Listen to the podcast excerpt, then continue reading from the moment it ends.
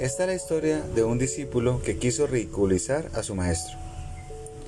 Dijo a sí mismo, le voy a hacer una pregunta a mi maestro, al cual él no sabrá la respuesta. Al verlo, le dijo, maestro, acá atrás tengo una paloma. Quiero que usted me diga si la paloma está viva o está muerta.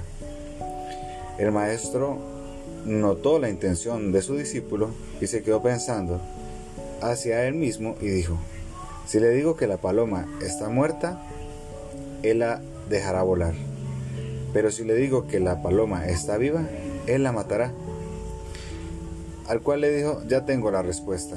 Y él le dijo, dígame maestro, ¿cuál es su respuesta?